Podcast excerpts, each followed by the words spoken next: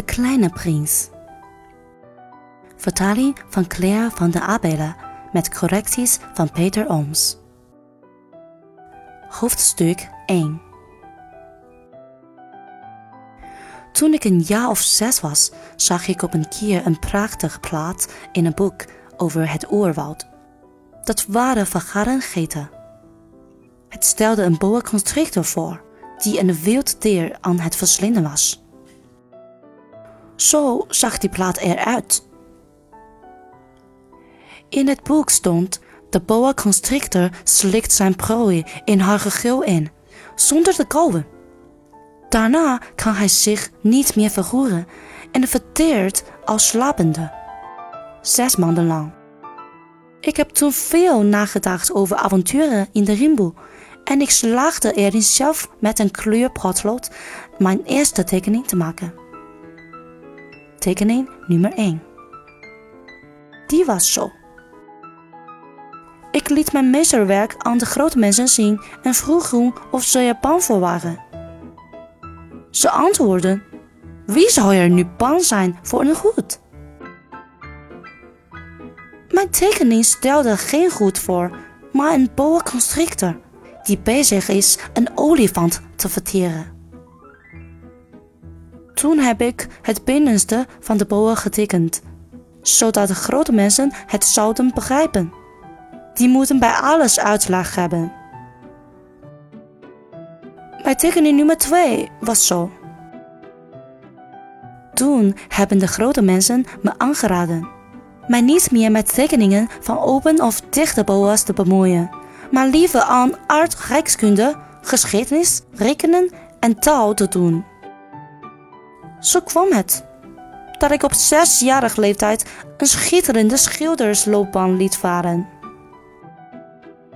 Ik voelde me ontmoedigd door de mislukken van mijn tekening nummer 1 en mijn tekening nummer 2. Grote mensen begrijpen nooit. Voor kinderen is het vervelend en altijd weer alles uit te moeten leggen. Ik moest een ander vak kiezen en leerde vliegtuigen besturen. Ik heb zo wat overal gevlogen. En aardrijkskunde kwam mij inderdaad heel goed te pas. Met een oogopslag kon ik China van Arizona onderscheiden. Dat is erg makkelijk als je s'nachts verdwaald bent. Op die manier kwam ik in het leven met massa's gewittigde mensen in aanraking. Ik leefde lang te midden de grote mensen en leerde ze van nabij kennen. Niet dat ik hen daarom hoger aansla als ik er één ontmoette die wel een scherpzinnige indruk maakte, nam ik de proef met mijn tekening nummer 1, die ik altijd bewaard heb. Ik wilde weten of hij werkelijk begreep had. Maar het antwoord was altijd: Het is een goed.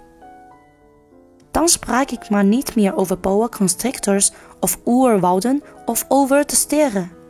Ik richtte me naar hen en sprak over bridge, golf, politiek en dassen. En de grootmens vond het plezierig om kennis te maken met zo'n verstandig man.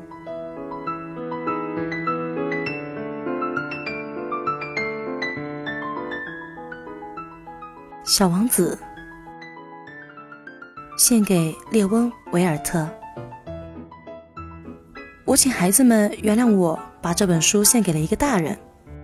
我有一个很重要的理由。这个大人是我在这世界上最好的朋友。我还有另一个理由。这个大人他什么都能懂，甚至给孩子们写的书他也能懂。我的第三个理由是，这个大人住在法国，他在那里挨饿受冻，他很需要安慰。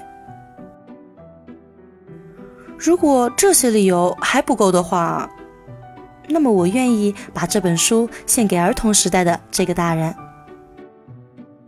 所有的大人都曾经是个孩子，可惜只有很少的一些大人记得这一点。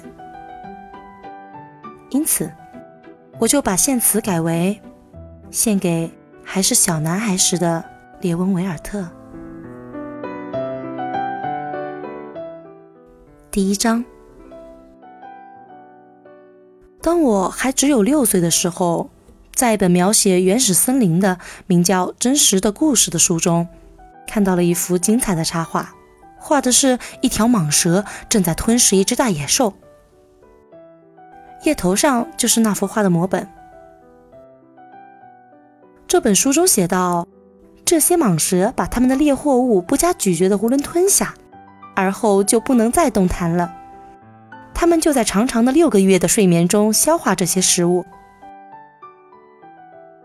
当时，我对丛林中的奇遇想的很多，于是我也用彩色铅笔画出了我的第一幅图画，我的一号作品。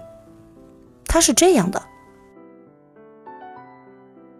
我把我的这幅杰作拿给大人看，我问他们我的画是不是叫他们害怕。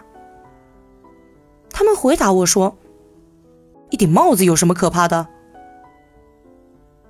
可我画的不是帽子，是一条巨蟒在消化这一头大象。于是我又把巨蟒肚子里的情况画了出来，以便让大人们能够看懂。嗯。这些大人们总是需要解释。我的第二号作品是这样的：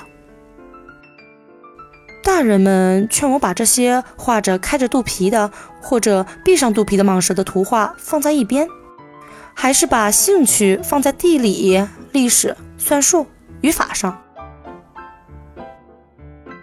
就这样，在六岁的那年，我就放弃了当画家这一美好的职业。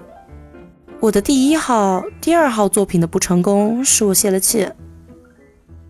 这些大人们靠他们自己什么也弄不懂，还得老师不断的给他们做解释，这真叫孩子们腻味。后来，我只好选择了另一个职业。我学会了开飞机，世界各地差不多都飞到过。的确，地理学帮了我很大的忙。我一眼就能分辨出中国和亚利桑那。要是在夜里迷失了航向，这是很有用的。这样，在我的生活中，我跟许多严肃的人有过很多接触。我在大人们中间生活过很长时间，我仔细的观察过他们，但这并没有使我对他们的看法有多大的改变。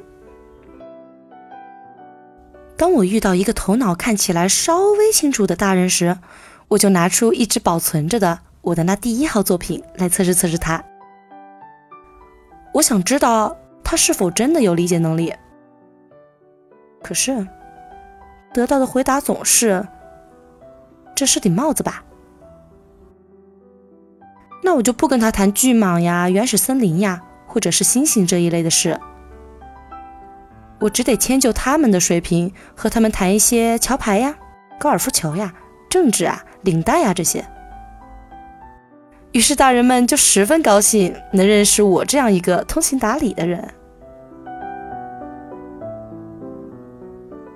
第一章到此结束，感谢您的收听，欢迎关注，跟着圈圈吐泡泡电台，听圈圈练习荷兰语，和圈圈一起加油进步呀！